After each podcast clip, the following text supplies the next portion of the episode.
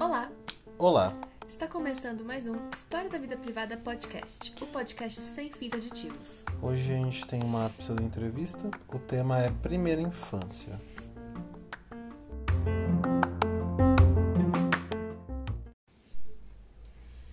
Uh, acho que eu vou começar dizendo então que a primeira infância é a parte, é o momento mais importante da sua vida, da vida de todo mundo. É, eu acho, sim, extremamente importante falar de primeira infância. Primeira infância é o nosso período do, do seu nascimento até os seis anos. É, mesmo que você fale, ah, não, não quero ter filho, não, não convivo com criança, não, não sou professora, não, não gosto de criança, beleza, não precisa querer ter filho e, sabe, conviver com crianças para pensar sobre a primeira infância, porque todo mundo já foi criança. E esse período é o período em que a gente define tudo, que a gente define caráter, que a gente define é, quem nós somos, que, assim, que problemas que a gente vai ter no futuro, que facilidades, se você vai ter facilidade em se relacionar, se você vai ter problemas psicológicos, se você vai gostar da escola, se você vai gostar de ler ou não. Tudo isso é definido na primeira infância. É um momento crucial da vida, assim. É bom porque se você não gosta de criança, é mais importante ainda conhecer, porque você tem que conhecer o seu inimigo, né? é, é muito importante. Entendeu por quê? Por que, que você não gosta de um serzinho que não faz nada? É, sabe? Não que não faz nada, mas não é uma coisa nociva uhum. a você. Eu tenho a impressão de que na primeira infância é o momento que a gente pensa mais livremente, no sentido de, de não ter referencial mesmo. Uhum. É, e às vezes saem umas coisas que, que, só criança consegue pensar e que passa desapercebido por qualquer adulto. É, porque ele não partiu da mesma construção que você para chegar na, em um lugar. Então, às vezes, o resultado dele é totalmente adverso. Tipo, a criança chega numa, num negócio que você nunca pensaria, porque você segue sempre uma linha de raciocínio que ele nem sabe o que, que é. Sim, isso, isso faz todo sentido. A criança não tem nenhuma. nenhum Ela não vem com nenhum preconceito embutido, ela não vem com nenhum. nenhum nada, assim, nenhuma formação de ah, família é pai, mãe, filho e filha. É, sei lá, escola é sentar numa cadeira e olhar para a lousa e a professora escrever. Ela, não, nada nada tá construído na cabeça dela, não tem uhum. nenhuma imagem, não tem nenhum referencial. Então, é, esses, essas, esses preconceitos, esse, o que gosto, o que não gosto. É, e não só preconceitos, mas assim, o que você. O que, que você acha legal, pelo que você se interessa, isso vem sendo colocado depois, digamos assim. Isso é mostrado para você. Isso vem através da família, isso vem através da, da escola nesse primeiro momento. São, são os dois os dois locais que a criança convive, né? A vida privada é a família, a família expandida, né? E na casa da avó, e na casa da tia. E a escola, e a escola expandida, tipo, ir na festinha do amigo, e passar um fim de semana na casa do amigo e tal. Tudo que acontece nesse período tá formando alguém. Então, assim, pode, pode ser que você não tenha filhos e nem queira ter filhos, mas você tem um primo, você tem um sobrinho, você tem um. E como você trata essa criança? Porque a gente tende a colocar a criança num lugar em que a criança não é gente. A criança nunca está inserida na roda de conversa. A criança é sempre um, um adereço, digamos assim. Meio Você, pet, né? Ela é um pet, é tipo, ai. Ela não olha, vai entender o que está acontecendo. Olha que bonitinho o cachorro, o cachorro senta, o cachorro late, e agora, agora eu vou conversar, conversa de gente, e o cachorro vai ficar sentado olhando a gente assim, não menosprezando o cachorro, mas é, a criança é sempre colocada nesse lugar, assim, sabe? Os adultos estão falando, então você espera. Uhum. Ou a criança, você começa a conversar e a criança começa a conversar atravessado, assim, junto, querendo participar da conversa, querendo se, se colocar como um ser humano pensante. E é óbvio que criança fala bobeira, relaciona coisas é, que são que são engraçadinhas ou que não estão no nível de densidade daquela conversa, mas assim, e daí? Você consegue conversar em todos os níveis de densidade, em todas as rodas de conversa? Se a gente for agora para um simpósio de medicina. Você, vão, vão, você vai conversar de igual para igual com o pós-doc cardiologista? Sim. Não vai. Então. E, e, aí ele vai virar para você e falar: Ah, tá bom. Senta lá, Claudinha. Senta lá. Ou ele vai conversar, vai te que nem gente. É, é meio que uma coisa assim, é uma coisa muito simples. É, eu não lembro onde que eu li isso. Acho que eu. Não lembro se é Paulo Freire, mas não vou citar, não tenho certeza. Mas ele fala assim, tipo. É, pensa. Vamos fingir, tipo, falando num tom de brincadeira, né? Vamos fingir que a criança é gente? Uhum. Você trataria alguém assim? Você. Sei lá, um adulto está chorando. Seu namorado tá chorando, sua amiga tá chorando. Sua namorada, enfim. Você fala o quê? Tipo, a pessoa tá lá, tipo, devastada, sentada no chão de tanto chorar. Você fala, tá bom, chega, vamos fazer outra coisa? Ou você senta do lado e fala, meu, o que aconteceu? Vamos conversar? Vamos resolver? Puta, aconteceu isso, isso, isso, que merda. Vamos lá, vamos lavar o rosto, uhum. eu vou te ajudar. Qual, qual é o diálogo que você tem quando a pessoa tá devastada, ou, tipo, tá possessa de raiva?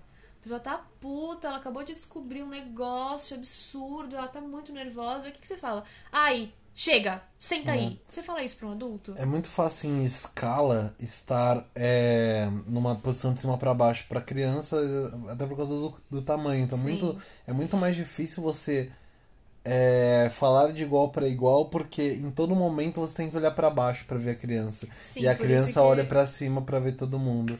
Por isso que a primeira regra, assim, digamos, quando a gente está lidando com criança, é você vai abaixar no nível da criança. Uhum. Não querendo dizer que você está se rebaixando, mas você precisa estar tá olhando no olho dela. Então, para isso acontecer, você precisa sentar ou você precisa agachar, ajoelhar, para vocês conversarem de igual para igual. E assim, quando você vai conversar com a criança, é óbvio que você não vai é, usar estruturas de frase mega complexas e querer que ela entenda coisas, mas você não pode também conversar com a criança como se ela fosse retardada. Não, Sim. não retardada, não quero falar essa palavra, mas como se ela fosse burra. Como se ela fosse idiota, como se ela fosse, sei lá, que outra palavra eu posso usar? É engraçado quando a gente tenta substituir uma palavra porque a gente julga que, que, é ofensivo. É, que agiu com preconceito. Então, por exemplo, sabe, você não vai falar, ah, o neguinho fez tal coisa. Ah, não, não vou falar neguinho, vou substituir. Eu acho muito legal quando você substitui e aí você percebe o que, que você estava querendo chamar o tal do neguinho. Uhum. Então, tipo, ah, não o neguinho. Ah, esses caras que ficam na rua vagabundo. Ou seja, você estava chamando. Você estava atribuindo essa palavra. atribuindo isso ao negro. É, e aí é engraçado assim, ah, não quero falar, por exemplo, no seu caso, não quero falar retardado. De fato, você não quer falar retardado. Aí você fala assim, não, é pessoa burra, ignorante. Tipo, é exatamente é, isso que você estava. Eu tô chamando que a, a gente Que a gente inconscientemente está chamando alguém que tem. É. Que tem é, deficiência cognitiva. cognitiva. É, é horrível isso, porque. Não. Eu verdade, me deparo com isso o tempo todo. Eu fico tipo. Não, não queria falar isso. Bronca, eu tô né? falando, tipo. Filho de uma égua. Pera, era isso que eu tava chamando? é, é. Mas é, eu, é, eu entendo, tipo, é, é muito difícil, porque a questão é. É, quando você estabelece digamos, pensamento de ensino médio, é tipo, você se desenvolveu até certo ponto, você aprendeu a discursar, aprendeu a, criar artigos de opinião, então você aprendeu a exercer essa coisa durante anos e anos na escola, e aí chega num ponto em que teoricamente todo mundo tem que estar igual. Esse igual é tipo, mano, eu vou conversar com você, eu vou discutir com você, você também vai discutir, porque apesar de um contexto diferente, você teve mais ou menos a mesma base, uhum. então você sabe de onde eu tô partindo. Só quando você tá conversando com uma pessoa que não teve essa construção inteira, Sim. fica um, um negócio meio preguiçoso, assim, sabe? Tipo, ai, puta, vou ter que explicar para essa criança o que, que é. Sim. Mano, eu lembro uma vez. Sabe quando eu te pergunto se environment é, é ambiente em inglês? Uhum. As três primeiras vezes que eu perguntei não eram zoeira. Porque eu demoro muito pra. Gravar. Algumas coisas eu demoro pra gravar e eu pergunto. Não tenho. Eu pergunto repetidas vezes só para confirmar. Uhum. E eu fazia isso quando eu era pequeno, e eu lembro até hoje de uma vez que eu tava, tipo, deitado na cama com minha mãe do lado, na, era tipo uma beliche, ela dormindo na cama de baixo. E eu perguntando pra minha mãe que era capacidade. Porque na minha cabeça, capacidade de. A imagem que vinha era capacete. Uhum. E aí. Não deixa de estar certo, vem de cap, que é cabeça do latim. Então ah, a construção. Mas aí, a, a, depois. Eu não lembro o que a minha mãe explicou, mas hoje, eu, eu quando eu penso isso, falando que puta saia justa. Que eu botei pra minha mãe ter que explicar o que, que significa capacidade Uhum. pra uma criança de. Pô, eu devia ter no máximo seis anos Dá vontade de virar. Ai, não, você não tem idade pra isso. Vai dormir. Dá, a vai vontade dormir. é essa, é mais Só fácil. que eu tava do meio da noite, com tudo escuro, deitado na cama, pensando que era capacidade. e minha mãe tava do lado. que- Então, tipo, é. E existe uma coisa do adulto também, é, principalmente dentro de sala de aula, em relação à criança pequena, mas também em relação às crianças maiores, aos pré-adolescentes e adolescentes, é, de você não poder. Você, você tá nessa postura de eu sou o adulto, eu sou o coordenador, eu sou a, o professor, a professora. é, então eu sei tudo. Porque a, a escola é construída mais ou menos nesse, nesse molde, né? O professor é aquele detentor de toda a sabedoria e, E o, o aluno é um aluno é tem receptáculo vazio e que eu vou ficar jogando é, a minha informação, a minha luz sobre ele. Despejo o meu galão de conhecimento sobre. É, é, como se o aluno fosse, sabe? Um vasilhame. Um, um vazio, um nada. Ele não, tra- ele não traz nada de casa, ele não sabe nada, ele. Não tem contexto. E. E aí você não aceita não saber. Então, assim, a criança virou pra você e falou: Você pode me explicar o que, que é inconstitucional? Puta, eu não sei o que é inconstitucional. Eu não Isso. sei te explicar. E eu não sei. Às vezes eu até sei, mas eu não sei te explicar. Só que eu não posso dizer que eu não Sim. sei. Mas eu lembro quando eu era pequeno, eu depois tendo um, um salto pra adolescência pensando nisso, quando você é pequeno, você contesta as coisas que você não entende. Aham. E quando você é adulto, você não necessariamente Você não contesta contesta. Então você pensa, tipo, o que, que significa inconstitucional, por exemplo? E aí você pergunta pra alguém, às vezes alguém não te responde e você ignora a pergunta. E depois, quando você entende, tá na posição dessa pessoa, é, tipo, eu já entendo o que é uma coisa inconstitucional, Uhum. mas eu não sei explicar. Aí às vezes dá um- um- um- uma conexão com, com aquele momento e você fica tipo, nossa, eu virei o adulto que não sabe explicar. É. Tipo, eu virei aquele filho da mãe que sabe o que é e não sabe Porque chega explicar. num momento que através do contexto, através do ambiente, você até consegue Você deduz, né? Você deduz o que é, É. aquilo. Tá, fez sentido. Porque é aquela coisa, quando você tá aprendendo uma segunda língua, por exemplo, você não sabe exatamente todas as palavras da frase, mas no contexto em que ela é dada e aquele conjunto de palavras, ah, entendi que ele está pedindo um refrigerante, sei lá. Entendi que a camiseta é amarela. Dado o contexto, porque a professora virou e falou: Estamos entrando numa loja e vamos comprar roupas. E aí ele falou t-shirt e ele falou yellow. Ah, eu, olha, eu vou chutar que é uma camiseta. Pode ser que seja bermuda, mas é roupa, mas entendeu? Então, a Sim. gente, o adulto tá nessa coisa e ele já tem umas coisas pré-concebidas que foram construídas a vida toda e a criança não. Então a criança contesta tudo. E aí, ai, é, as pessoas têm essa coisa de, ai, a criança te desafia, a criança te testa. Ela tá, A ela tá trabalhando semiótica. A criança não sabe, ela- porque ela não nasceu com dicionário Aurélio embutido na cabeça. E ela questiona não só Ela só quer atribuir significado ao signo. atribui significado, exato, e não só ah, na língua, mas na, na vida como um todo. Por que eu tenho que comer de garfo? Às vezes é mais fácil pegar com a mão.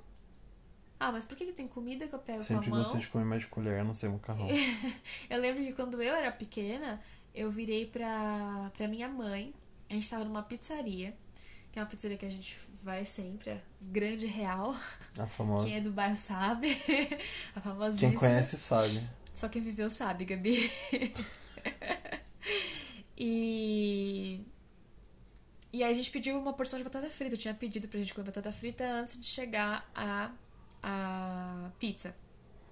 Nossa, que mistura boa, né? Você já tinha descoberto alergia na época? Ainda não, Ah. ainda não. E aí eu virei pra minha mãe e falei: Por que que aqui na pizzaria a gente come batata frita com a mão, mas em casa a gente tem que comer com garfo e faca?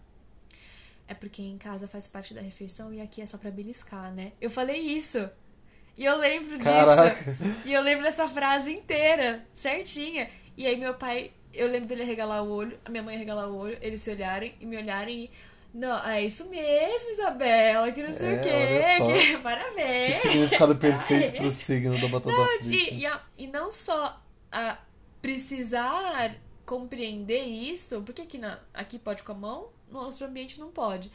mas precisar externalizar isso. A criança tem Sim. muito isso de tipo, Você colocar no mundo a coisa. preciso, porque porque existe um processo, o processo de aprendizagem, né? Ele você primeiro recebe uma informação, você processa aquela informação, você tipo deixa assentar na cabeça. Assim que assentou, você precisa expor, você precisa verbalizar. Assim que você verbaliza, assim que você pode ser explicando pro outro, pode ser falando, pode ser escrevendo aquilo, você externalizou. Assim que você externaliza o conhecimento para sempre, isso, não só a criança, você guarda. E eu percebo muito que eu tenho isso até hoje, tipo, a pessoa que fica em casa falando sozinha. Eu? Por que você tá falando de mim? Eu fico. Não, mas eu também faço isso. Eu fico me questionando e eu fico me respondendo e eu fico, não, mas você não sabe que segundo fulano é assim que funciona? Não, mas o outro cara falou que não. Ah, mas, mas tem aquele livro que a gente leu. A gente, eu falo comigo falando a gente. Mas a, A gente, gente é leu. você ou é você e você? Porque eu faço a gente como, tipo, eu e eu mesmo. Eu e eu mesma. Ah, tá. Porque às vezes eu falo, eu penso uma coisa e eu discordo de mim. Não tem essa vozinha da consciência que fica Sim. te dando Ah, bronca? eu não sou tão doido no fim das Eu contas. sou. Não, você, você não se dá bronca que nem agora. Eu falei, ah, o retardado. Não, não é retardado. Eu briguei, eu brigo comigo mesmo o tempo inteiro. Eu não quero nem chegar fundo nessa discussão, mas às vezes você fala como uma segunda voz uma coisa que você já sabe que tá errado só pra se corrigir. Como assim? Não, só eu que faço, esquece. não, tipo, a, na, sua, na sua cabeça você já conseguiu. Porque, né, obviamente que o pensamento é muito mais rápido que a fala. Então você já é, fez a discussão na cabeça, mas você externaliza mesmo assim. Não sei se você faz isso. Tipo, eu penso numa afirmação e com a minha referência eu já refuto automa é, Aham. durante a discussão. Mas mesmo assim, eu pego essa discussão que eu fiz na cabeça e transformo ela em fala. Pra, pra externalizar. Então, é, mesmo que eu já tenha encerrado, eu falo de novo a afirmação e eu me refuto novamente na fala. eu costumo fazer isso, eu achei que era o meu normal, mas aparentemente eu sou Eu doido não faço assim. isso, não. Não, vai que outras pessoas fazem, mas eu não faço. Mas é, a gente faz isso de uma forma ou de outra. Ou a gente escreve na aula pra guardar o que o professor falou. É, tem gente que faz, tipo, é, mapa mental, que escreve em post-it e vai colando e vai fazendo marcação ao redor do livro. Ou é, fica alugando alguém, sabe? Tipo, quando você tá na faculdade, você tá muito animado porque você vai ter introdução ao pensamento teológico 2. E você fica, não, mas. Não sei o que, não sei o que, não sei o que, não sei o que, não sei o que. Você fica alugando a pessoa. Você- alguém, todo mundo já alugou todo mundo um dia e todo mundo já foi alugado um dia. Pra falar de um negócio que não tá Que é um negócio que nada a ver, não tô nem aí porque você tá falando, mas a pessoa tá tão empolgada falando que você fica meio sem graça. Tipo, ai, tá bom, aham, aham, aham. Você nem tá ouvindo. E a pessoa tá lá falando, falando, falando, falando, falando, porque ela tá externalizando aquilo. É um processo Eu- natural Você nosso. sabe que eu faço isso o tempo todo, né? Quando se trata de celular, você faz isso o tempo todo. E eu tô lá, aham, é, é, legal, Xiaomi, é. Cada vez que você fala Xiaomi, eu, é, Eu morro por dentro. Apple. Apple Pie. Apple Pie. E a criança tem muito isso de tipo. Descobri um negócio aqui, galera. Hoje tá calor. Sim. e eu vim de short. Putz, Professora, alinhamento das estrelas rolou seguinte. aqui. A mamãe colocou short em mim hoje. Pode E, ela, e ele precisa avisar aquilo. Porque você tem que pensar também que a criança. É. é Isso que eu acho mais maravilhoso na primeira infância. Tudo que está acontecendo está acontecendo pela primeira vez. Sim. Então, assim, você começou. O que, que é andar pra você? Andar, mano, andar. Você anda pra fazer qualquer coisa. A criança tá dando o primeiro passo da vida dela. Aquilo é muito. A criança, quando ela tá começando a andar, se você prestar atenção direitinho, ela regala o olho, assim, tipo, uou! Nova skill ativada. É a mesma, é a mesma sensação do, do, do Armstrong pisando na lua na primeira É a vez. mesma coisa. Ela tá fazendo aquilo pela primeiríssima vez na vida. Então, existem muitas coisas também em relação aos sentimentos. É, por isso que é tão importan- importante a inteligência emocional nesse, nessa primeira fase. E não essas professoras que, Jesus, ainda existem. Cala, cacete! é, é. Infelizmente, ainda é muito comum. É, é muito mais comum do que o contrário. É muito mais comum do que a professora que realmente tenta estudar e melhorar e dar melhores aulas. É muito mais comum a professora do. Você pode parar e sentar e ignorar problemas, enfim. Eu tenho a impressão de que isso acontece muito no curso de pedagogia, mas eu não sei porquê. Mas assim, as turmas. Tem alguma coisa na- nas turmas de pedagogia que eu conheci, eu tô falando de turmas inteiras mesmo, que eram tipo pessoas do mesmo perfil. Eram 35 mulheres de meia idade, com um contexto de classe média, que fala. Aquela. É o tipo de pessoa que tem aquele discurso de gif de bom dia do WhatsApp, que tudo fala meio alegre, mas ao mesmo tempo não é uma pessoa alegre, Sim, sabe? sim. E aí eu não sei se isso é uma coisa do curso, que é tipo, ah, todo mundo que se interessa por esse curso é esse tipo de gente, assim como dizem que todo mundo que faz administração é porque não decidiu o que ia fazer ou é, ou é herdeiro. Então, eu vou, vou dar uma carteirada aqui, então. Eu sou formada em letras Sim. pela PUC. Eu sou bacharel em letras, letras português e inglês. Minha primeira formação é de tradução, enfim. E eu sou autodidata em pedagogia. Tudo que eu sei sobre crianças, sobre é, primeira infância, sobre inteligência emocional, eu estudei sozinha, eu li sozinha, eu Aplicou. apliquei e eu fui na tentativa e erro e na experiência. Então foi muito empírico, ao mesmo tempo foi teórico, porque eu fui trabalhando e eu fui lendo e quanto mais eu mais a criança fazia coisas, mais eu ia atrás de coisas pra ler e aí mais eu aplicava e mais respostas eu recebia. Mas já faz mais de cinco anos que você tá dando aula, né? Já deu cinco anos? Ju- Já. Eu dou aula há cinco anos. Aí, Sim. para crianças, eu dou aula há quatro anos. Sim. Eu comecei dando aula para adolescentes. Pré, né? Pré-adolescentes, é, 11, 10. Sim. É... que não é a mesma coisa que se dá aula pra criança de cinco anos hoje, né? Nada a ver. nada São os mais velhos em cinco anos. E adolescente é muito legal. Pré-adolescente é muito legal. Porque naquela fase, eu sinto que, que, que você dá uma, uma voltada, assim. Porque assim, você é bebê, você é toddler, né? Aquela fase dos 3, 4 anos. Essa fase dos 3, 4 anos é uma fase, tipo, já é bonitinho. Ai, que legal, ele conta até 10. Mas agora cala a boca que a mamãe tá conversando.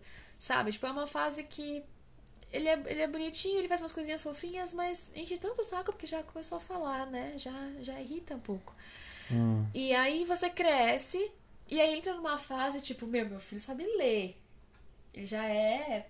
Fodão. Ele é muito. Não, Ele é, é. muito avançado, é a verdade muito. dele. Quantos anos ele lê tem? aos sete Sete. anos. e...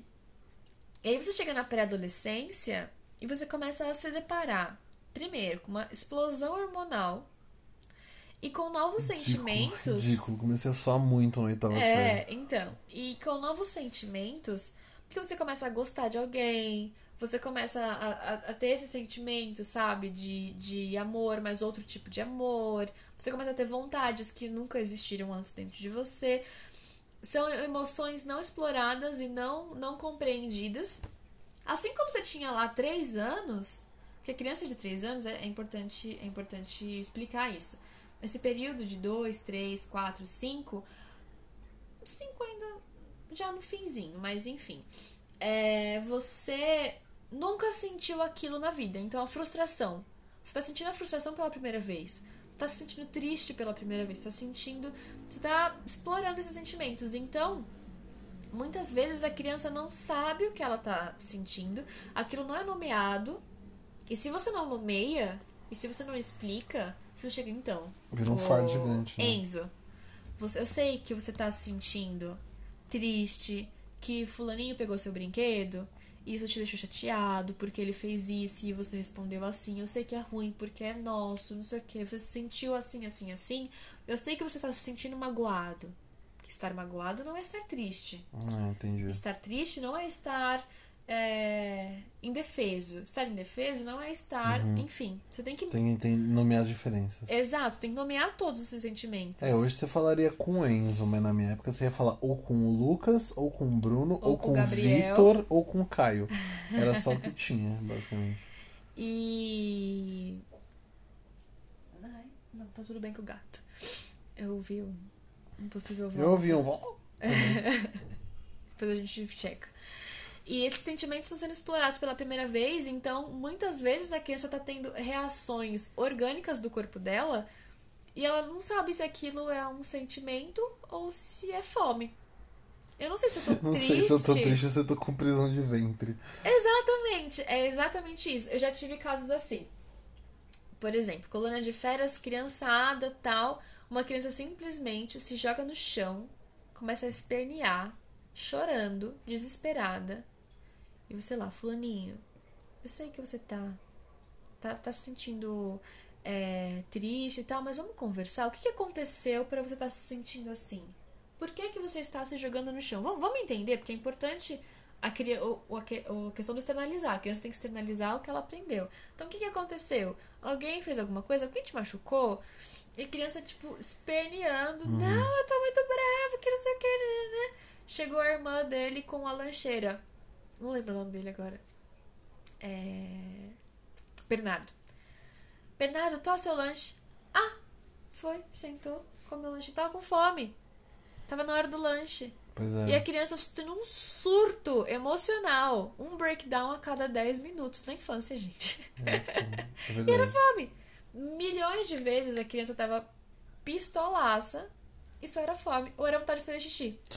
Às vezes a criança tá causando isso muito. Isso que é um momento que Vamos isso tá diminuindo, porque se for pensar quando você é neném, você chora por qualquer por todas essas coisas. Sim, porque assim, você tá, você tá se sentindo fome e você não sabe o que é fome. Sua barriguinha tá doendo, você chora. A barriguinha tá doendo. E aí você não, você não sabe muito o que fazer também, porque você não sabe fugir, porque você ainda não se mexe. Você não sabe daquela. Ô garçom! Você não. O chefe. Você não pode falar. Desce uma branquinha. Comandante, traz uma porção de frita no capricho. Desce, um, desce aquela mamadeirinha no capricho, por favor, quentinha. Você sabe chorar. Você sabe chorar, você sabe babar. Então você chora, você avisa. É, porque, porque babar você, não, não chama atenção, né? Você entra num estado de pânico. Existe inclusive uma síndrome, que eu não vou lembrar o nome dela, mas que, é, que acomete bebês recém-nascidos. Que se você colocar um bebê recém-nascido, tipo, ah, já logo nos primeiros dias vai dormir no quarto. E ele, às vezes, pode, pode acontecer dele entrar num estado de pânico tão grande, dele se sentir tão sozinho, que ele simplesmente morre.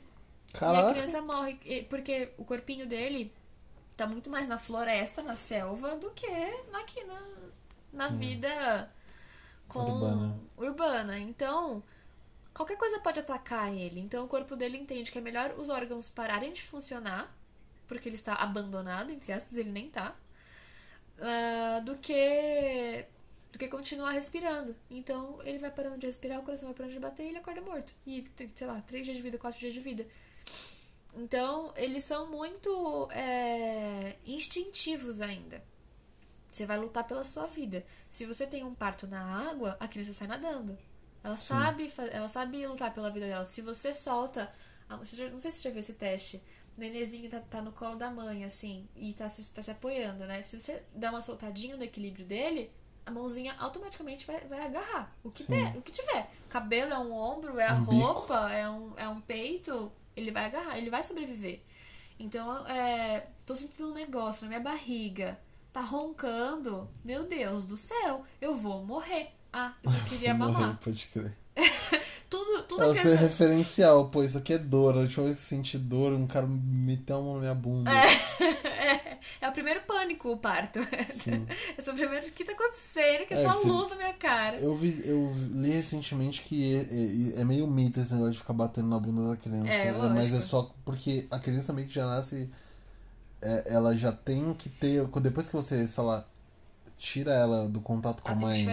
Ela precisa. Não, ela precisa é, depois que ela não tem mais cordão umbilical, ela precisa respirar. Então ela é meio que forçada a respirar. Você não precisa necessariamente bater é na criança, se, a não ser que não aconteça. Se a criança não nasce, não chora assim que ela nasce, pode ser que, a, que tenha líquido no pulmão ainda. Entendi. Então você pode, pode ser que você dê um tapinha nas costas, não é um tá na bunda. Dá pra pegar é palmatória e dar um tá! Um, sabe um Sabe aquele brinquedinho de, de carnaval que é a palminha que faz. Uhum. Dá aquela.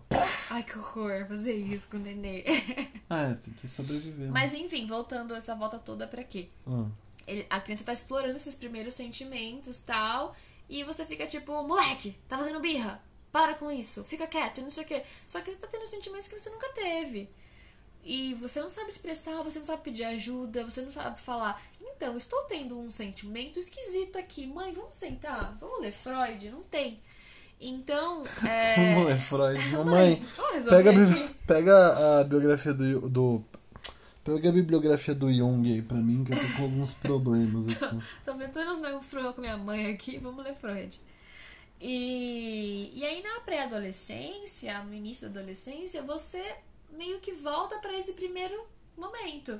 Você tá tendo novos sentimentos, não que você não saiba diferenciar fome de tristeza, mas você começa a ter novos sentimentos, você começa a sentir vergonha, e aí você começa a ter mudanças corporais, tipo, começa a nascer pelo, começa a ficar fedido, começa a crescer Suar. mais nariz do que perna, enfim. Isso foi aquela fase que a gente fica muito feiozinho, né? Ficou o Felca, né? Hã? Ficou o Felca meio esticado, meio. Meio- Meio mal diagramado. E você não entende bem o que tá acontecendo. E tudo é. Ai, aborrecência. Eu acho a coisa mais triste da vida. Ai, adolescente, né? Ai, quando acaba essa fase? Adolescente, é que você não viu os adultos, velho. E você nunca, sabe, principalmente as meninas que estão menstruando agora pela primeira vez. Então você tá começando a entrar num ciclo hormonal. Você tem cólicas e a, a, a, a menstruação é um ciclo de 28 dias. Não é só aqueles 5 dias que você sangrou, um dia antes você sentiu cólica e é isso, ok, show. Hum. São 28 dias de hormônio, de, de coisas. É claro, claro que o gato vai começar a zoar agora, né? Claro. Mas são 28 dias de um ciclo hormonal no seu corpo e tal. E, e, e é tudo tipo, ai, adolescente enche o saco, né? Quando o essa saco, fase, tá- você nunca ajuda, você nunca conversa e, e, e é a mesma coisa da criança de, de 3, É porque 4 aquilo anos. foi negado você e aí você nega o outro, porque, tipo, Você dá uma sensação fazer, de né? que se, ah, você teve que aprender sozinho e a pessoa vai ter que aprender sozinho, só que você não aprendeu. É o famoso apanhei e não morri, né? É, É, eu, eu vi um, um meme ótimo, tipo, ai, eu apanhei de não sei o que, não sei o que, e, e, e no fim deu tudo certo. Será que deu mesmo? I mean, Olha, look at you. não deu certo. É, pois é, pois é. É, Obrigado, Âncora, por ter saído da porta do armário. Participação especial da âncora sempre. Não, na, na percussão, né? Na percussão. É... E, e é muito complicado, assim, porque a gente, a gente não compreende a adolescência. A adolescência, tudo bem, que é uma, uma coisa nova, inventada. Mas, assim, 50 pra cá. inventado o nome, porque esse É, a período da vida sempre de existiu. nomear esse É, período. porque, assim, é, é a gente assistindo é, série medieval e o, o pai com o neném no colo, tipo, uma cena impossível. Um pai com o neném no colo no século X. É Sim. tipo, mano, saiu de você, me avisa quando estiver andando, quando estiver falando. Quando já estiver falando, você. Me avisa quando eu puder ensinar alguma coisa do seu ofício. É, é meio isso. Tipo, quando virar gente, a gente conversa. E. E aí, diversos problemas. Por que, que é tão. A Âncora tá na percussão de Deixa eu pegar, né? Vem aqui. A Âncora está estragando tudo, cara. Filha. Fica aqui comigo. É... Por que, que é tão importante essa questão da primeira infância? Porque aí você vai virar um adulto, dependendo do que aconteceu, ou na escola, ou com a sua mãe, ou com o seu pai, ou a forma como você foi cobrado, uma coisa que foi dita e foi dita num tom. Porque tudo isso conta, tudo isso você tem que pe- pensar quando você está perto de uma criança. Tá. Inclusive quando você não gosta de criança, tipo, ai, ai, vai pra lá, vocês estão me enchendo o saco. O que, que você tá ensinando pra criança? É aquela coisa do é necessário uma vila, uma aldeia inteira para criar uma criança. É necessário uma aldeia inteira para criar uma criança. Assim que você está diante de uma criança, você está ensinando. Sim. E você não precisa estar no papel de educador. E eu não tô dizendo que você tem que estar o tempo inteiro. Olha, criança, aqui tem um livro, vamos contar. E, sabe, não Não precisa precisa vir no baixar. mundo da Dora Aventureira. Não precisa baixar a Branca de Neve. Mas o seu tom de voz, o que você fala, se você fala palavrão perto da criança, Uhum. é, se você discute pai e mãe, mãe, mãe, pai e pai, discutindo. Discutindo o quê? Discutindo questões familiares, falando mal de um familiar, falando, discutindo problemas financeiros. A criança tá ouvindo tudo isso. Não adianta, ah, não, tá ali assistindo Backyardigans na TV. Ele está ouvindo No tablet. tudo, tudo. É, no tablet agora, né? Que criança tem tablet. Uma criança tem tablet? Uma criança tem celular? Tem 9 anos, tem WhatsApp. Pra quê? O que, que você tá. Entendeu? Nove anos tá entrando no Omegle. Entendeu? falando com estranhos. Você não sabe o que o seu filho faz na, na internet, no, no, no celular, no computador. E eu não tô nem falando pra ser aquele tipo de, de, de pai e mãe, de deixa eu ler todas as suas conversas, né? porque o que, que você tá ensinando também sobre privacidade? Sim. O que, que você tá Mas ensinando eu sobre acho que confiança? a gente não entende muito bem o que, quando você fala assim, ah, você tem que prestar atenção no que seu filho tá mexendo na internet. Como se ele estivesse procurando, tipo, pornografia e violência explícita. Quando o maior mal para as crianças na internet é, tipo, o cara que tá fazendo vídeo de, de Play-Doh. Lógico. Que é o cara que fica, não, Tá olha, eu comprei não sei o que pro meu filho, tipo, ó, o canal é da criança. A criança tem um canal. Aí o pai é patrocinado pela Play 2 e tudo tem lá uma, uma merda numa massinha. E aí não. E aí a criança fica fissurada na massinha. Isso é muito mais nocivo porque é tido como inocente. Sim. Você olha e fala assim, não, a criança tá vendo um negócio, um videozinho lá de, de criança. Vídeo Uhum. infantil.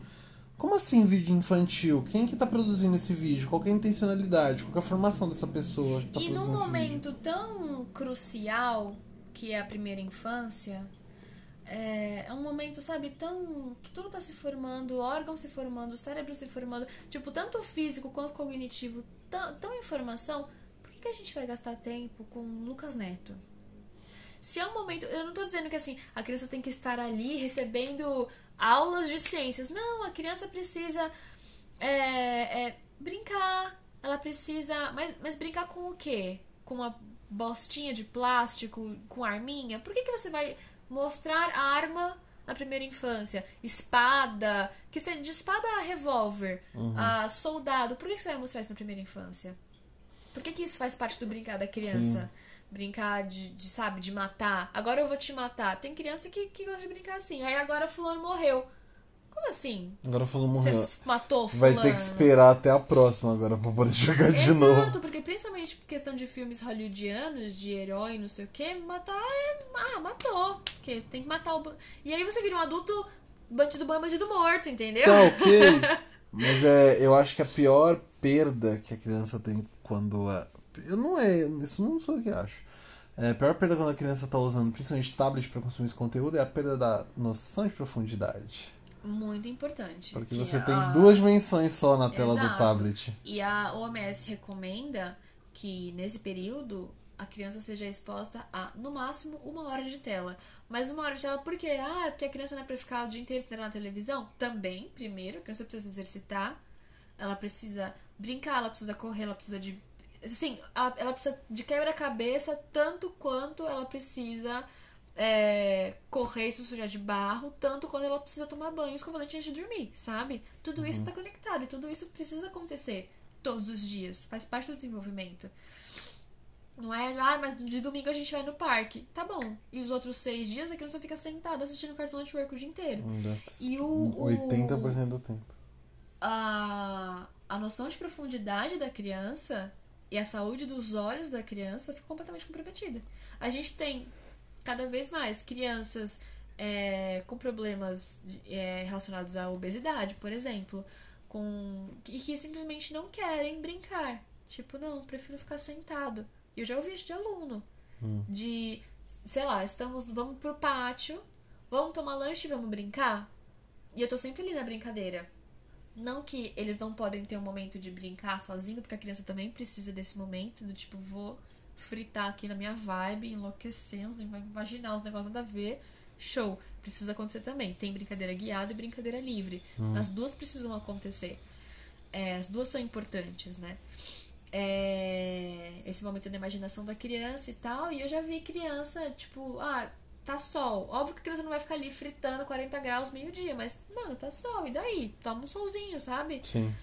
Não, eu vou ficar suado. Então não vou, não vou brincar. Não, vai sujar minha roupa. Minha mãe dá, dá uma chibata nas minhas costas quando minha Daí que vai sujar a roupa. Eu, eu lembro, assim, quando eu tava começando a trabalhar, que teve. Não lembro se era Halloween, se era carnaval, mas as crianças estavam fantasiadas. E uma aluninha minha, que ela era muito amorzinho, e que ali já tinha milhões de problemas, tava começando a aprender as coisas, mas ali eu já via, meu, problema em casa, vai ter problema cognitivo, vai ter problema comportamental, porque, sabe, gente criada nas coxas, enfim. Ela veio de Cinderela. E ela veio toda bonitinha, com vestidinho todo azulzinho. Ela era loirinha, então ela tava, tipo, bem cinderelinha mesmo, assim, sabe? E ela ficou assim, sentadinha no meu lado. E eu, eu nem lembro o nome dela agora. Falei, vai brincar, vamos, vamos correr. Quer que eu vá brincar com você? Porque às vezes a criança tá tímida. Eu ofereço pra ir brincar junto, é. É, Quer que eu vá brincar com você? Vamos pegar alguma coisa? Não, não, vou ficar aqui. Não, vamos lá, vamos. Ai, tá- tem um pé de amora aqui, vamos rolar na moreira, meu. Vamos, vamos fazer, vamos Vamos brincar. viver, bora viver. Bora viver.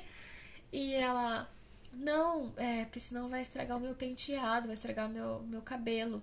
E eu falei pra ela, mas é mais importante ficar bonita ou se divertir? Ela, ah, ficar bonita. Quer dizer, acho que se divertir. Não sei. A minha tinha quatro anos. Ela não sabia se era mais importante o penteado dela ou se divertir na festa. Nossa, mano. Falei, olha, pra mim, o mais importante é se divertir. Eu vou lá brincar. E eu ia, e eu me descabelava horrores. Eu chegava podre e suja de tinta todos os dias na minha casa. Parecia que era eu a criança e, e minha mãe tinha que colocar meu uniforminho. No no dia tanque. seguinte, colocar a meia na Cândida, porque chegou preta a meia.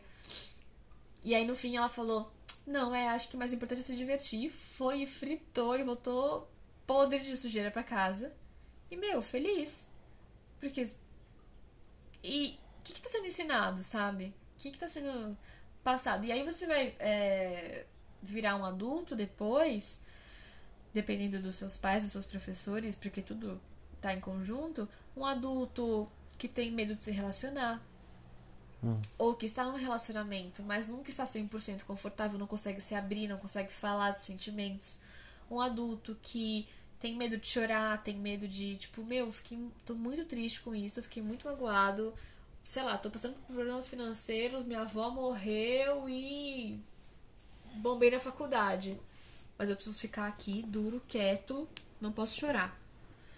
Sabe? Você não precisa de sentimentos. E você nunca vai se usar num, num- numa situação extrema, sei lá, num relacionamento abusivo e tal. Você não consegue procurar ajuda psicológica porque você não entende seus sentimentos. Você não processou seus sentimentos de lá quando você tinha 3 anos, imagina. Você já tem 25, 30. Você não precisa de frustração. E aí você tem, tem um comportamento é, agressivo. Quantos homens abusivos a gente não conhece? Que assim que você respondeu mal, assim que ele confrontou a frustração, ele reage ba- batendo. E ele bate na mulher, Uhum. ele bate nos filhos, ele arruma briga na rua, ele bebe e sai querendo arrumar briga. É, tudo isso tá, tá conectado. Ou a mulher, é, não só mulheres, mas normalmente é a mulher que está nesse relacionamento, né, abusivo, e ela é. Óbvio que tem mil coisas, não consegue sair dali, não, não é independente financeiramente e tal, mas muitas mulheres compreendem aque- aquele, aquele abuso do marido, do companheiro, como um ato de amor. Tipo, meu marido me bate, mas é pro meu bem. Isso existe. Ele me bate porque ele me ama. Ele me bate porque ele me ama. Ah, ele me bate, mas ele prometeu que ele não vai fazer de novo. Então tudo bem, a gente já tá bem. E você entra naquele ciclo de abuso, por quê? Não só, mas também, porque quando você tinha 8 anos e tinha um molequinho que ficava te enchendo o saco na sala, a professora, a mãe, o pai, pra, pra, ah, mas ele tá te incomodando porque ele gosta de você. Putz, é um saco, né? Tipo, ah, é. Porque acontece dos dois lados. Tipo, tipo, você não gosta da, da, da pessoa, da, da, da, sei da menininha, e aí você fica implicando com a menininha. Ah, daqui a pouco estão namorando. Primeiro que Exato. assim, isso já aconteceu comigo quando eu era muito pequeno. Eu tinha, sei lá, seis anos. E as pessoas insistiam que eu ia namorar com a menininha que eu não gostava. E eu ficava tipo, não, eu não gosto dela. Ah, não, você tá falando isso, mas daqui a pouco tão, tão juntos. Só que, tipo, lógico que eu não gosto. Ela é uma menina e eu tenho seis anos. O que, que eu vou gostar em uma menina? Eu já fui criada em padrões de gênero. Com seis que eu não posso anos. brincar com menina. Não mas não é nem isso. É tipo, como é que você tá dizendo pra mim que eu vou namorar essa menina Eu nem gosto de se eu não tenho nem desenvolvimento afetivo por gênero nenhum? Ah, exato. Sabe? Então Exato. você fica tipo, ah não, é, é uma coisa. É que, é que nem quando você fica. é, quando é neném, que você fica tipo, ah, é. Vai dar trabalho. Vai dar trabalho, vai pegar todos. Se, ó, toma cuidado aí, hein, com, com as filhas de vocês, com meu filho aí. com- tipo, é uma brincadeira, mas ela traz todo esse contexto de que, mano, é uma construção, que todo mundo faz isso naturalmente. Então Uhum. não é tão naturalmente assim. Se todo mundo faz isso naturalmente e não é uma coisa natural, Então você tem que entender que é uma construção mais profunda do que você, Sim, do, do que você acredita. É uma desconstrução é, que todo mundo tem que fazer assim que tem filhos, não, assim, no processo, né, de ter filho, e assim que tem criança perto. Uma coisa que eu comecei a fazer, por exemplo, é, é sei lá, amigas, conhecidas, colegas de trabalho que engravidaram. Assim que o neném nasce, eu não falo que ele é bonitinho. Ah, como ele é bonito, ah, como ele é fofinho, porque ele é, de fato, mas ele não só. Ai, como ele tá forte, como ele tá esperto, como ele tá. Sabe? Por que, que a gente não insere esses outros elogios? A gente já coloca no negócio, a menina é bonitinha, o menino não sei o quê. Sim. Aí a, a nasce menina, já fica enchendo o saco do pai. É, essa aí vai dar trabalho, os, cara, o- os gaviões vão ficar em cima. Aí o pai já vem com aquela É. atitude de: Não, a minha, minha filha, filha- não sei o quê, você vai namorar com 30 anos, eu vou ter arma em casa. Sim, E isso tá gente- em todos os contextos. Na escola também, porque você vê, tipo, o... eu tenho a impressão de que o professor, quando trabalha com criança de, de ensino fundamental, tanto um quanto dois, ele tem uma neura com o contexto sexual da criança Sim. que, tipo, se ele ele se estende pra fora da criança e só do fato da criança estar no ambiente isso- isso já acontece. Eu lembro que eu, eu trabalhei como em, em exposição no Sesc um tempo, um tempo, algum tempo. E uma das exposições. Enfim, a gente estava recebendo um, um grupo numa exposição, numa. Numa das exposições lá em específico. E quando eu cheguei assim, tava rolando um grupo desses. E aí eu tinha que chegar pra registrar o. para tirar foto do grupo e tal, porque a gente fazia. juntava, fazia uns materiais. E beleza, e quem tava dando o. quem tava é, cuidando do grupo era a Bruna, que era outra educadora. E eu falei, vou tirar fotos. E lá, o, o- é o segundo espaço do Sesc. Ele é muito bonito lá no Belenzinho, porque ele tem um, um- uma piscina no andar de baixo. E no térreo, o chão dele é de vidro. Então você vê a piscina no andar de baixo. Legal. Então, é, é, eu dava uma explorada nos ângulos. Só que assim, é. Cara, vire, assim, de praxe, é, trabalhar em exposição com, com criança é roda sentada no chão. Então, tipo, é, a Bruna tava com esse grupo e tal, e eu tirando foto de vários ângulos. Beleza, tirei as fotos. Aí, acabou o grupo.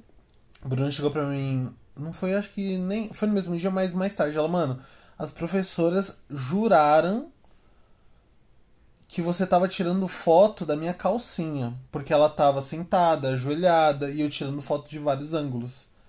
E aí eu parei eu falei, mano, Boa. será que eu fiz isso? Até eu voltei, eu olhei todas as fotos que Você eu tirei. apareceu. Eu falei, não, graças a Deus. Só que tem uma coisa, eu, eu sinto que é uma coisa é, muito do contexto escolar, de você tá. é, chega uma, uma certa idade em que, quando você tá perto da pré-adolescência, que essas coisas vão ficando mais evidentes, hormônio e tal, essas crianças deviam ser de sétima série, assim, sexto ano, sétima série, que é quando vai começando isso, os professores ficam uma neura de que tudo, Tudo é, é sexo, sexual. tudo é sexo. E aí. E eu fiquei tipo, mano, eu até. eu- tanto que foi muito engraçado, porque nesse dia a, a Bruna, que era educadora, chegou pra mim num tom super, tipo, ela não tava. Ela não, não comprou Não em nenhum momento. assim.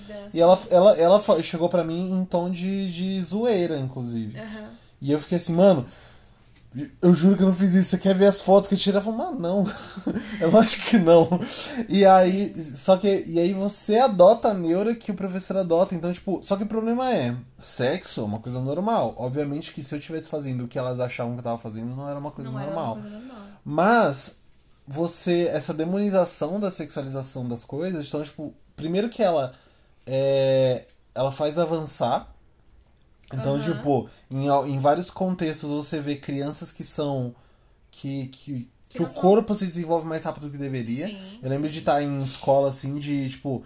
Eu lembro disso com muita clareza porque não faz tanto tempo. Eu tava fazendo estágio numa escola onde eu morava e tinha uma menina. E era uma, uma sala de sexta série. Quinto ano, sexta série. Quinto ano, sexta série. Aham. E uma das meninas, ela era transferida. Ela tinha chegado no meio do ano. E, e era tipo terceiro bimestre, assim. Só que a menina, ela tava na, na, na quinta sé, quinto ano, sexta série. Ela, ela era muito mais desenvolvida do que todas as outras meninas. Ela era tinha quase o dobro da altura dela. Mentira, quase o dobro. Ela tinha, tipo, sei lá, ela era 30% mais alta do que todo mundo da sala. Ela tinha o corpo desenvolvido já, apesar de ser muito nova, e ela tinha a mesma idade das meninas.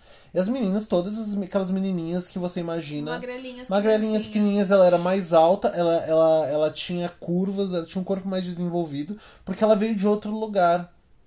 Mas isso acontece, se Por- você expõe. é, se a criança está exposta à sexualidade mais cedo, ela começa a desenvolver a sexualidade mais cedo. Sim, mas foi a primeira. é, eu já tinha ouvido isso, mas nesse momento foi quando eu parei e falei, mano, Mas não que ela tenha noção disso. não, Não mas que é porque ela é 12 exposta. Anos, ai, vão transar, Não, mas galera. é- é- não, mas o que eu sempre. desenvolve. O que eu ouvi à época era que, tipo, por, por você estar tão exposto a isso, o seu corpo se, ele vai se desenvolvendo mais rápido. Sim. Porque ele acelera esse processo de, de puberdade. E quando a menina. me- Ah, porque na menina isso é um marco maior por conta da A, menstruação. menstru- a menarca. Ah, quando ela menstrua, quando, quando ela tem a menarca, é, desen- diz muito sobre quando ela vai. Sim. Quando vai desenvolver peito, se vai ficar. é, As curvas, né? Que o o corpo da, da mulher passa por.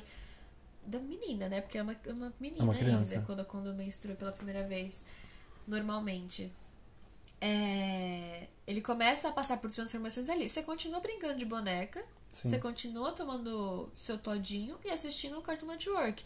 Mas hormonalmente, fisicamente, o seu corpo já começa a desenvolver o útero, a, a desenvolver o útero não, a desenvolver o, o- o- os óvulos e Glândulas mamárias glândulas mamárias, não sei o quê.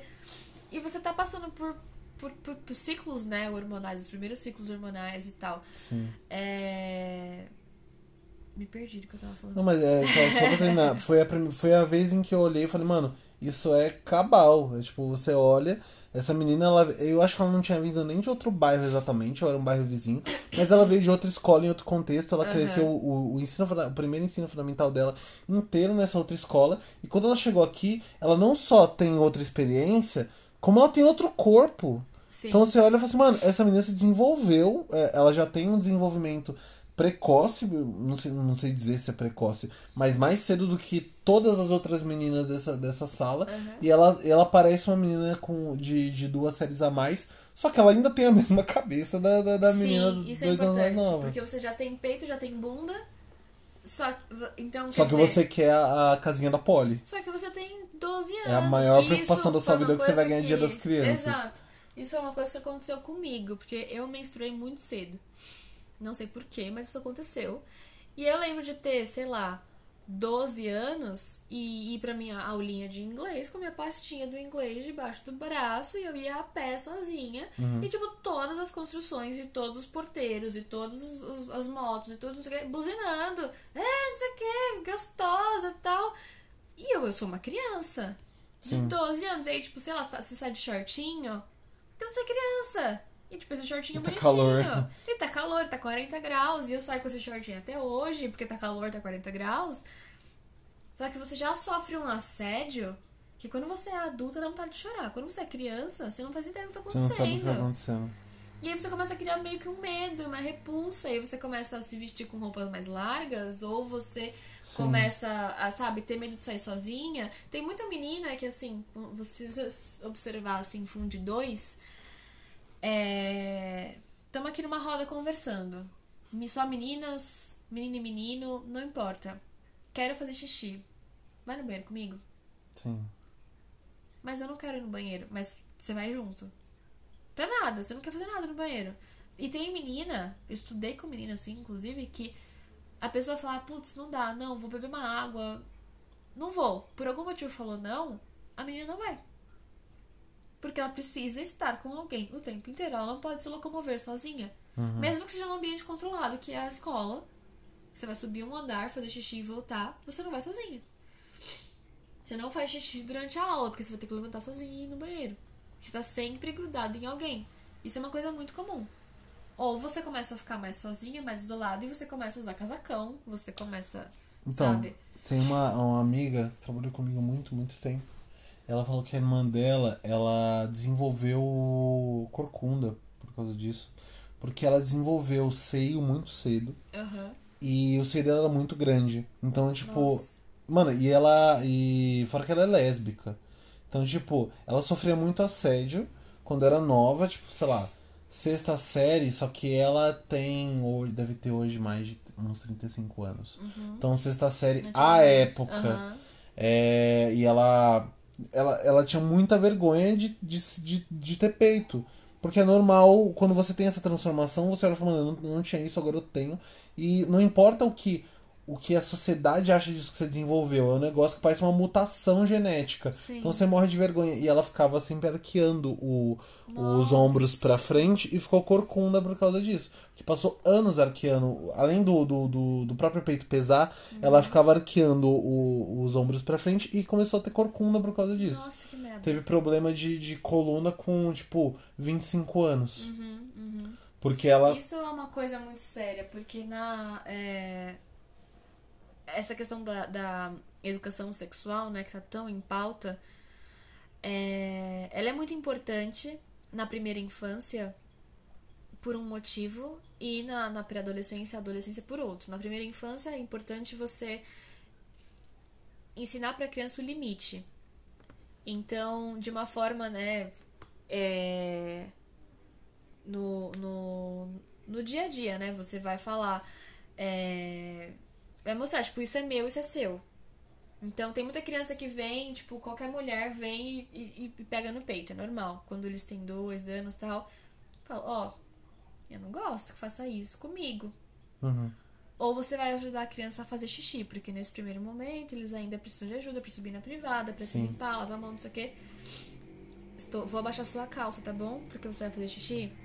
Vou abaixar sua cueca, sua calça. Posso baixar sua calcinha? Vou te colocar no vaso. Você terminou? Você precisa de ajuda? É, Irani, de quer- coisa. Não é nenhuma questão de pedir consentimento, mas entender que é necessário pedir É consentimento. necessário que, que fazer que entender. peça, tipo, não, é, não é que, tipo, eu sei, não é que você vai ficar incomodado se eu fizer. Só que você precisa entender que você precisa aceitar que, que isso ninguém pode aconteça. encostar.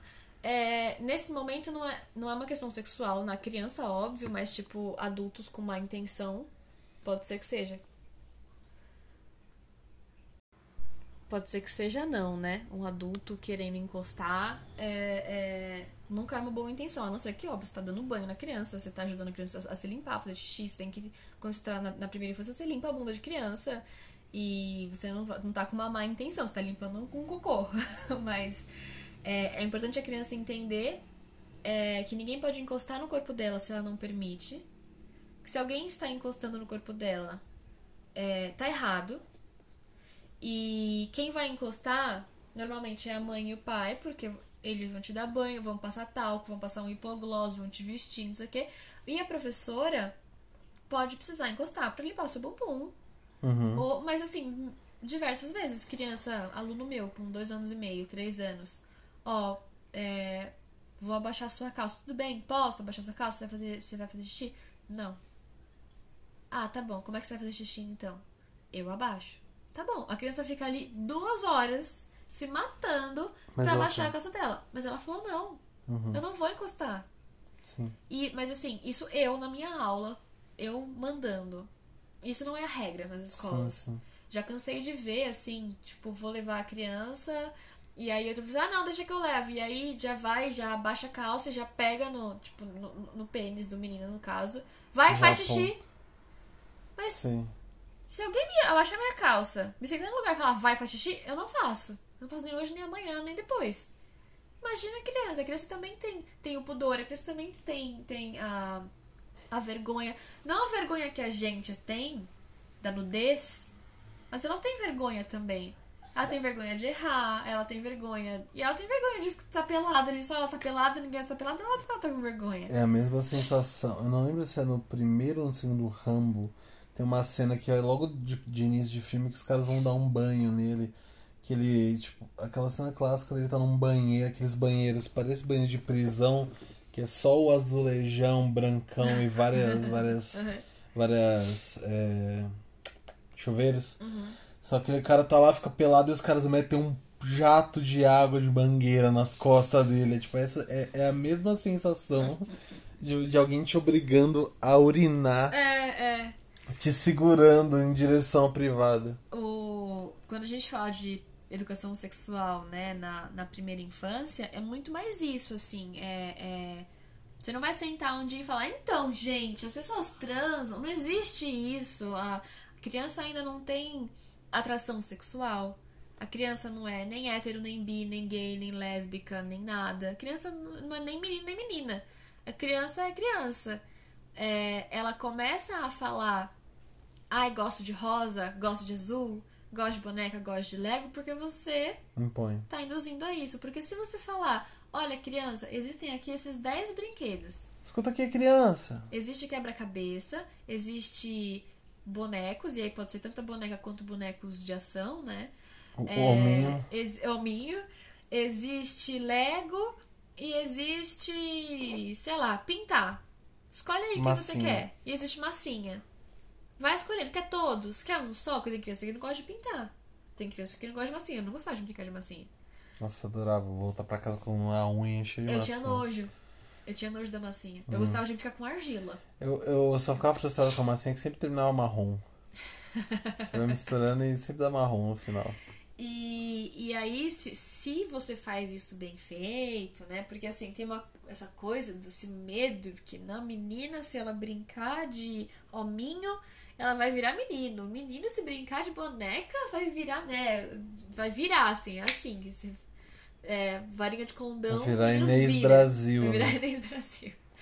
É, o menino brincar de boneca, brincar de cozinhar, brincar de mamãe, de papai e filhinha, mamãe e filhinha, esse menino vai ser um pai. Hum. Ele vai, se ele quiser, né? Se ele tiver com uma mulher que queira também, ele vai. Pode ser que ele queira casar e ter filho. E ele brincou na primeira infância. E a- o brincar também é, é importante porque é o modo da criança compreender o mundo que ela Assimilar, vive. né? Então eu vi muita, muito relato de mãe, agora na quarentena, por exemplo, que a criança senta do lado dela com um objeto qualquer, vou trabalhar, e fica lá, fingindo se digitando no notebook, laptop, porque ela tá processando. O que é isso? Minha mãe tá o dia inteiro sentada fazendo isso. Também vou trabalhar agora. E aí ficava lá digitando vários nada, ou fica no computador assim, tá, tá, tá, tá, tá, tá, tá, no te- no teclado. Tô trabalhando. Minha mãe trabalha assim, batendo no teclado também. Então é, é, um, é uma forma de compreender o mundo, o brincar. Então, se você vê o seu pai fazendo comida, você vê sua mãe varrendo, você vê os dois regando a planta, você também quer fazer. Você também quer varrer, você também quer é, lavar a louça. Porque você não tá, tipo, ai, minha obrigação agora é lavar a louça, senão amanhã não tem como fazer o feijão. Você tá brincando. E aí você lavar uma louça de verdade e lavar uma louça de brinquedo e brincar de fazer comidinha na, na panelinha Uhum. e ter frutinha pra você fingir que tá comendo, porque você fingir que tá comendo é parte do processo de brincar e entender a comida de verdade. Uhum.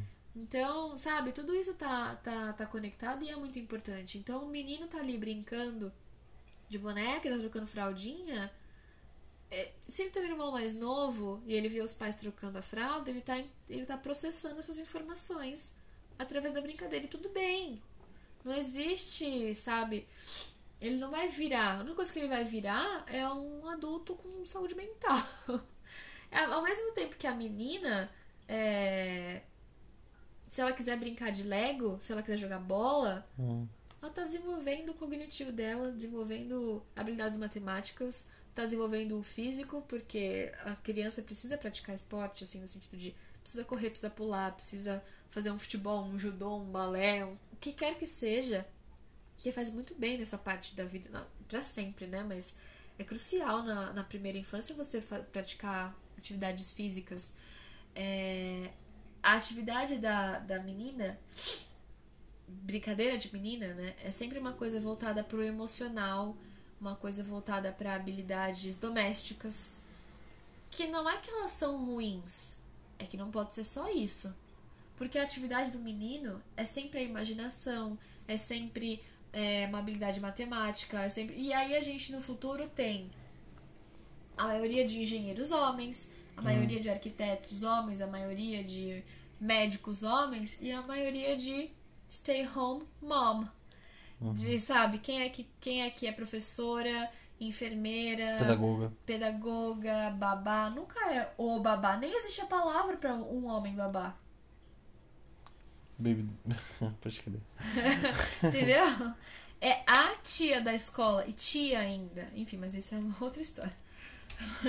Já vou começar a indicação aqui, professora Cintia Não, do Paulo Freire. ah, é verdade. professora Cintia Não, obrigatório. É, mas aí a educação sexual na, na adolescência, aí já é diferente. Uhum. Já, já tem vontades. Não que você já esteja praticando, mas daqui a pouco você vai começar a transar. Com 15 anos, com 16 anos, você vai começar a querer.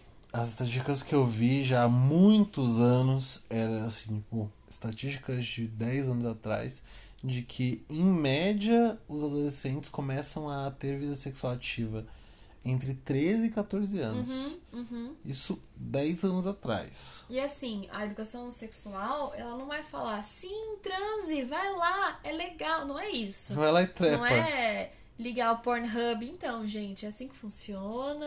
Não é isso. É você. Análise de caso. É, é. É você primeiro voltar a falar de, de consentimento. Uhum. Então, lá na primeira infância, você falou: Olha, com licença, estou encostando no seu corpo. Você só é, pontuou para a criança: O seu corpo é seu, o meu corpo é meu. Assim Sim. como você não pode enfiar a mão em mim, eu não posso enfiar a mão em você. Eu preciso pedir licença, eu preciso perguntar se você quer, eu preciso.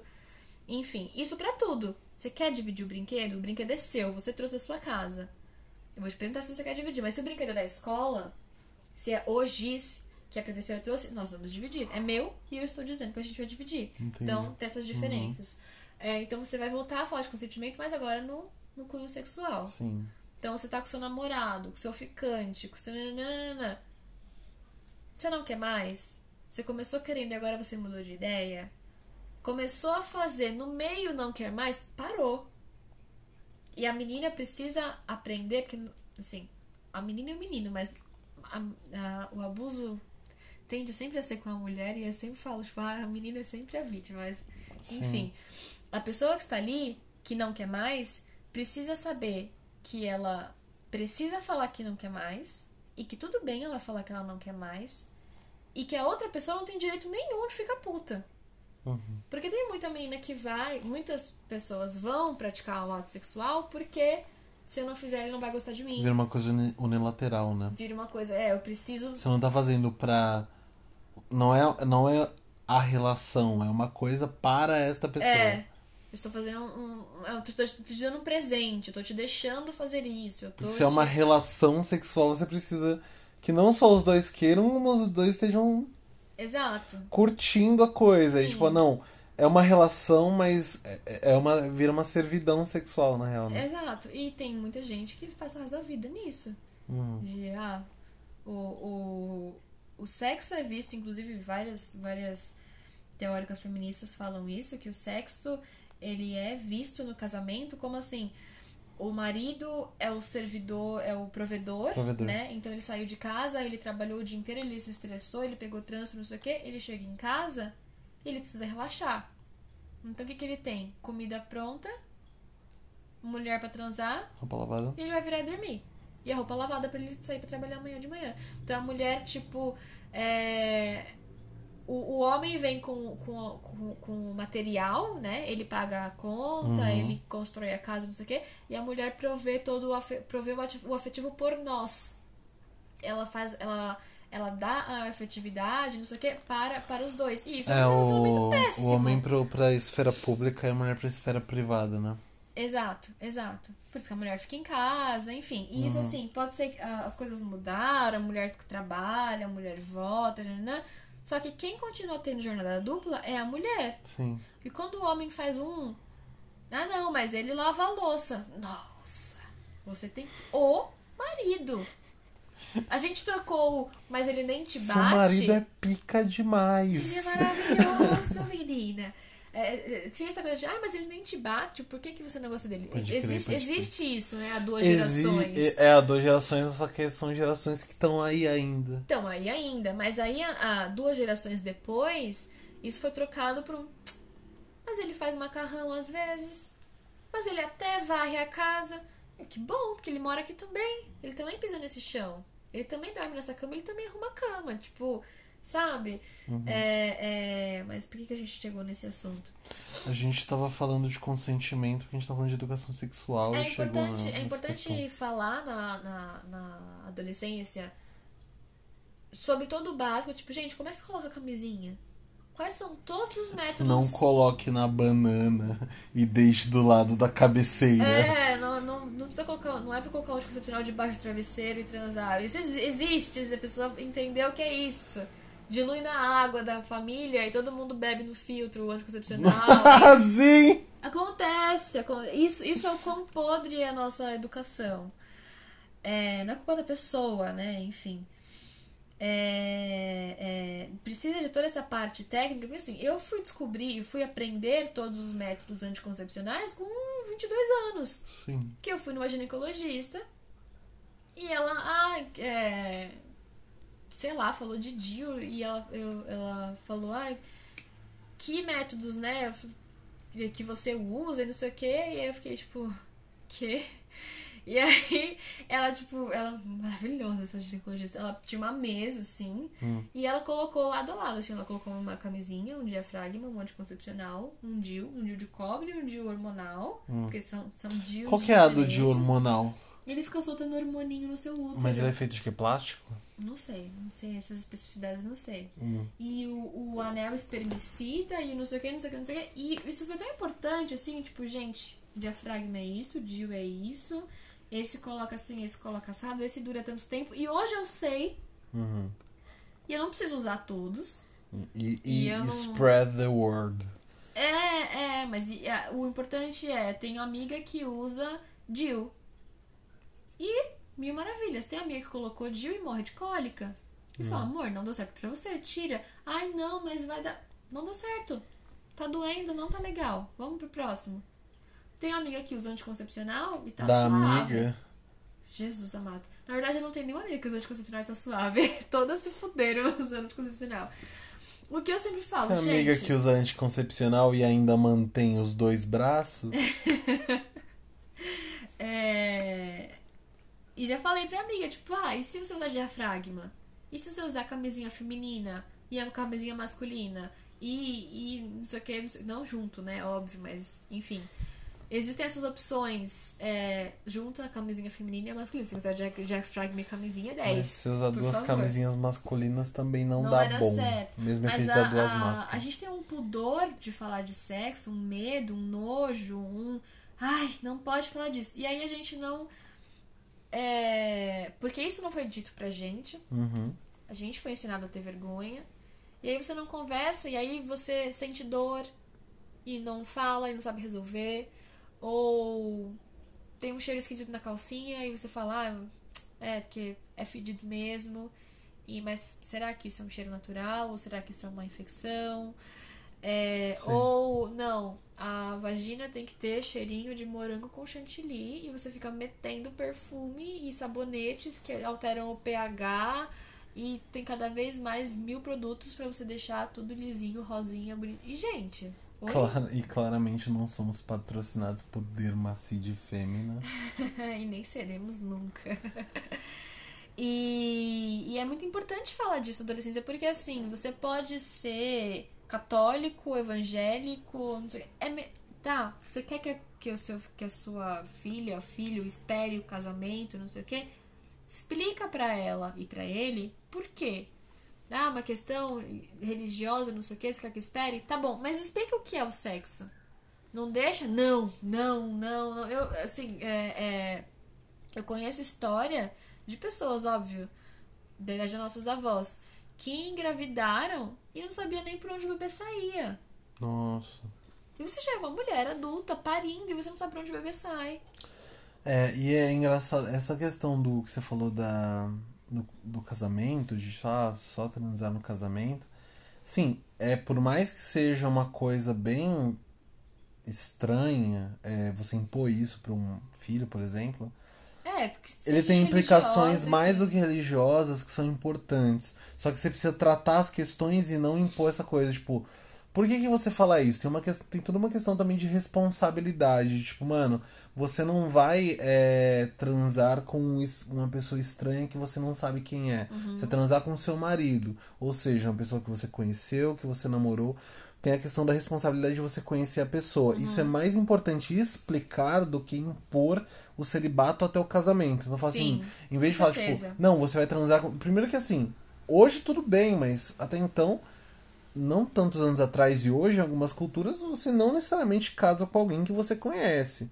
Uhum. Então, tipo, num contexto em que você casa às vezes com uma pessoa que você nunca conheceu, mas você sabe que é uma pessoa de bem, ah, é um homem de bem, ele é religioso, ele é bem trabalhador, que não quer dizer muita coisa em relação a- ao que interessa no ato sexual. Uhum. Então, é mais importante tratar essas questões que estão em volta do, do celibato até o casamento do que impor o celibato até o casamento por si só. Porque também Sim, fica claro. vazio. Porque, porque você pode falar assim, não, eu não tô só impondo, eu quero que, me, que, que seja uma responsabilidade, que ela entenda, que ela, que ela entenda que é, ela pode, que se ela transar com qualquer pessoa, pode ser que ela tenha uma gravidez indesejada. Só que você não vai discutir isso. Você vai falar, você só vai transar depois do casamento, ponto. Sim. Então, assim, é, eu acho que esse é um, é um problema de você, em vez de tratar as coisas que estão embutidas nesse, nessa imposição, você simplesmente impor. Sim, sim. É, e a- forma como a gente aprende, pelo menos a forma como eu tive aula, foi muito assim. Ai, gente, olha, o pênis penetra a vagina e o zigoto encontra o óvulo e não sei o que, e a fecundação. E aí? E o que, que você quer me dizer com isso? Sabe? Tá, tá, tem que falar de zigoto e de heterozigoto e homozigoto, não sei o que, não sei o que, porque ela é de ciências. Mas o sexo é explicado dessa forma na, na adolescência. forma Então, química, tipo, coisa. completamente é, é, científico. Só que ao mesmo Uhum. tempo você tá com um sentimento de tipo, hum, o que é isso? Estou curioso. Ao mesmo tempo é um negócio tipo. É um negócio mecânico, dá doenças. É, é sempre uma coisa assim, né? Tipo, ah, acontece dessa forma, o processo mecânico é esse. Doenças, vamos lá. DSTs. Não sei o que, não Só te o contexto pra te falar de sífilis e gonorreia. E aí você fica morrendo de medo de sífilis e de herpes e de gonorreia e de, de HPV e de não sei o quê. E aí você fica, sabe, você não quer fazer por medo, ou aí você vai e faz por pressão. E, e a gente não fala do que importa, a gente não fala de. de... Tudo isso A gente importa, não fala da eleição. a gente não fala a de afeto, fala. a gente não fala de. é, escolha com quem você namora, sabe? Não interessa que o menino é o bonitinho, famosinho da escola. Uhum. Interessa como ele te trata, interessa o respeito mútuo, interessa, sabe? Falar de tudo isso. Uhum. é, dentro de casa, em famílias em que é possível, porque a gente sabe, né, que. Enfim. E, e isso acaba virando o papel da escola, o papel da, da, da educação sexual na escola. E é difícil falar de educação porque não dá pra falar em uma hora assim, ai, falamos, cobrimos todos os tópicos. Tipo, a gente falou de um décimo da educação Por hoje. Existe, existe uma área que chama pedagogia. a gente vai ter que falar disso em outros outros episódios. do quê? De educação, de primeira infância. Outros Tem... episódios do quê? Ué, que a gente foi gravando aqui. Ah, tá gravando? Idiota.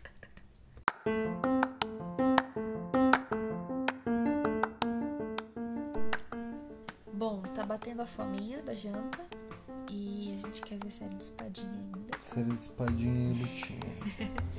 Então, indicações gerais. É, A gente falou de muito pouco da educação hoje, né? Então, não adianta também querer dar toda a bibliografia da vida. Mas, para educadores, eu acho que é vital Paulo Freire. Paulo Freire todo dia, toda hora. Paulo Freire. Acordou Paulo Freire. Escovou o dente Paulo Freire. Mas não precisa ser tudo do Paulo Freire também. Mas é, mas é bom, é bom ser uns 4, 5. 4, 5 é bom. Leu, leu cinco Paulo Freire, leu todo Paulo Freire. Não precisa ler todo. Ai, mas eu tenho os É. 800 livros. Não precisa, não precisa. Paulo Freire é o rei do didatismo. Ele é, ele é absurdamente didático. Então, ele é tão perfeito. Meu Deus. Ele é tão perfeito que ele é perfeito demais. Que ele é perfeito demais. Aí você Ele fala: é muito Amor, já entendi. Aí ele, ele vai explicar um conceito. Ah, não, mas pra explicar esse conceito, eu preciso explicar um outro conceito. Só que esse outro conceito, ele já esceveu um livro inteiro sobre esse conceito. Você fala, mas eu já li Ele aquele vai livro. resumir o livro em, Aí ele resume cinco o parágrafos e você não precisava ter lido o livro. Exatamente. Então, assim, lê uns 3, 4, lê uns 5 pra garantir, a partir daí tá maravilhoso. Um livro maravilhoso dele, Professora Sem Tia Não. Eu acho que todo mundo, toda, todo mundo que chama a professora de tia tem que ler pra parar com essa merda Por isso que eu só chamo a minha mãe de tia. Zoeira. besta. É, Pedagogia da Autonomia, eu acho que eu já falei, né? Eu acho que você falou da última vez, o Mas Pedagogia da Autonomia. é pra todo mundo. Tem filho, não tem. né, vai ter, não quer ter filho. Odeio criança. Pedagogia da autonomia. Tem uma criança que atravessou a minha rua. Pedagogia da autonomia. Vi uma criança um dia. Pedagogia da autonomia. Põe Todo mundo lê braço essa junto merda. com a sua Bíblia de capa preta. Por favor. É, dois livrinhos fantásticos da minha vida. É, o primeiro é do Howard Gardner, nominho chato. O nome dele é H-O-W-A-R-D, Howard Gardner, é Gardner. O título é Inteligências Múltiplas, a Teoria na Prática. Um livro, ó, facinho. Ele é escrito bem American Way of Life, então ele é, vem em tópicos. Tópico 1, 2, 3. E isso é importante porque A, sim, B, sim, C. Ele vem todo bem americaninho. Livrinho americano é, é papum de ler, porque o pessoal não sabe escrever, desenvolver, Se mano. tiver muito, muito desenvolvimento, eles não conseguem Eles não sabem mais de três palavras juntas, E eles tem já que, se perdem. tem que vender o livrinho depois. Vender o livrinho. E o outro é do Daniel Goldman. É não, é Goldman. Goldman. Sorry. É, É o homem gole. Daniel, Daniel Goleman. É. Gole, Goleman, Goleman. Chama Inteligência Emocional, um livrinho azulzinho. É best-seller esse livro. Meu, ele é best-seller. Eu não sei como, porque normalmente best-seller é tudo umas tranqueira. E esse livro é tudo. Esse livro é maravilhoso. O primeiro capítulo dele é só explicando o desenvolvimento do cérebro e o, como o nosso cérebro chegou ao que ele é hoje e onde que a gente processa sentimento e por que de, de tudo. É ótimo esse livro e ele também é super, sabe, fácil de ler, não é nada de ai meu Deus, preciso ter formação em psicologia e pedagogia e 10 anos na área pra entender. Não. Todo mundo, pode ser que tenha um, trechinho ou outro mais complicadinho, mas todo mundo precisa é, ler. o, o, o é fácil de achar, né? Fácil de Se você achar. não Não é achar caro. em livraria, você acha no ex-técnico do Flamengo, Quem é esse técnico do Flamengo? Domenech Toit.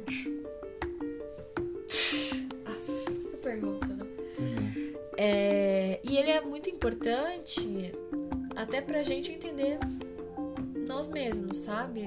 É, puta, hoje eu tenho maior dificuldade de, de fazer X coisa. Por quê? Não brinquei com Lego. E aí hoje eu não faço Não conta. tem visão espacial. Sabe, né? assim, É. não tenho visão espacial. Por quê? Por que, que eu tenho visão espacial? Por que, que você topa na porta do você passa? É porque eu vi o Lucas Neto no meu tablet quando eu era criança. E assim, a gente tá falando de uma maneira muito simplista, mas as coisas estão muito conectadas. Então, leia Daniel Goleman e faça terapia. Com ele. É. que mais aqui? Bom, tem a minha paixão, o meu amor, o homem da minha vida, a luz do meu viver, Marquinho? Liev Vygotsky. Ah, o Liev. O Leon. É, dois livrinhos dele, mas aí é pra. Eu acho que ele é mais interessante pra quem é da área da educação, pra quem tem filhos e pra quem é pedagoga, enfim. Quem é- se formou em letras. O primeiro é o Pensamento e Linguagem. E o segundo é a Formação Social da Mente. Dois livros incríveis, maravilhosos, perfeitos. Dois livros Vygotsky. Mano, Vygotsky é Vygotsky, não tem papo. É... Eu acho que é isso, assim, de início, de, de começo, de, de, de falar de primeira infância e tal. Hum, mas eu quero falar com você sobre é, pontos de ancoragem. Que é aquele esquema do Skinner de sistema de, de espiral, sabe? Aham. Eu não lembro se é isso que, que, é, que é chamado, mas é um sistema de ancoragem, que é aquela ideia de você insere um, um conhecimento de forma mais geral, tipo, você insere uma introdução e à medida que você se desenvolve, você vai aprofundando essa essa Sim. essa discussão, porque isso me interessa muito na história. Então, tipo, no- Uhum. o pedagogo, que é o professor da, da terceira série, não vai explicar pro, pro aluno que tem nove anos que quando existe a independência do Brasil, a independência não é só um cara levantando uma espada e gritando, e que existe uma, uma guerra em torno de- de- dessa Sim. independência. E depois um valor pago em dinheiro, só que você não consegue ainda desenvolver isso na época. Sentido. Então você né? cria o símbolo, é, você meio que dá o sinal, o, o signo da coisa, e em outro momento você começa a. Sim. O que é muito perigoso, porque você já inseriu uma ideia primeiro, né? De. Eu acho, Ai, por Dom isso que eu Pedro queria. levantou a espadinha. Ai, que legal que ele é. E aí daqui uns 10 anos você descobre que Tiradentes tinha escravo. E você fica, e aí, irmão? É, e- isso, e isso- aí? eu acho que é coisa pra um outro momento, mas é uma coisa que me interessa muito essa questão do Skinner. Vamos falar. A única coisa boa que o Skinner fez, vamos falar assim. É. Nossa, eu achava que ele era mó da hora. Não, porque ele é behavior... Ele é behaviorista. Ele é behaviorista, é verdade. Ele tem coisas legais, só que ele é muito assim. Você não treina criança, você treina animal, sabe? Não Adestramento animal, nunca infantil. É, você- é muito adestrar a criança, sabe? Sim. Ahn, É isso, de resto, leiam Marcos Banho sempre, preconceito linguístico, todo mundo tem que ler, não interessa o que você faz na sua vida, quem é você, quantos anos você tem, você tem que ler preconceito linguístico. Agora, ler, vai, agora, vai. agora. Vai. Abriu já o livro? Vai ler preconceito linguístico. Já tá terminando o primeiro capítulo, né? É rápido. Mas ele é grande. E... Mas ele é, ele é maravilhoso, ele é tão didático, ele é tão perfeito. E eu acho que, assim, pra iniciar a falar de educação, a gente precisa falar em outros episódios, a gente precisa falar mais sobre educação, mas uma leve primeira pincelada é isso. Então eu vou passear com o cachorro. Vamos antes que chova. Na tá, tá com a bexiguinha cheia já. Bora. Falou.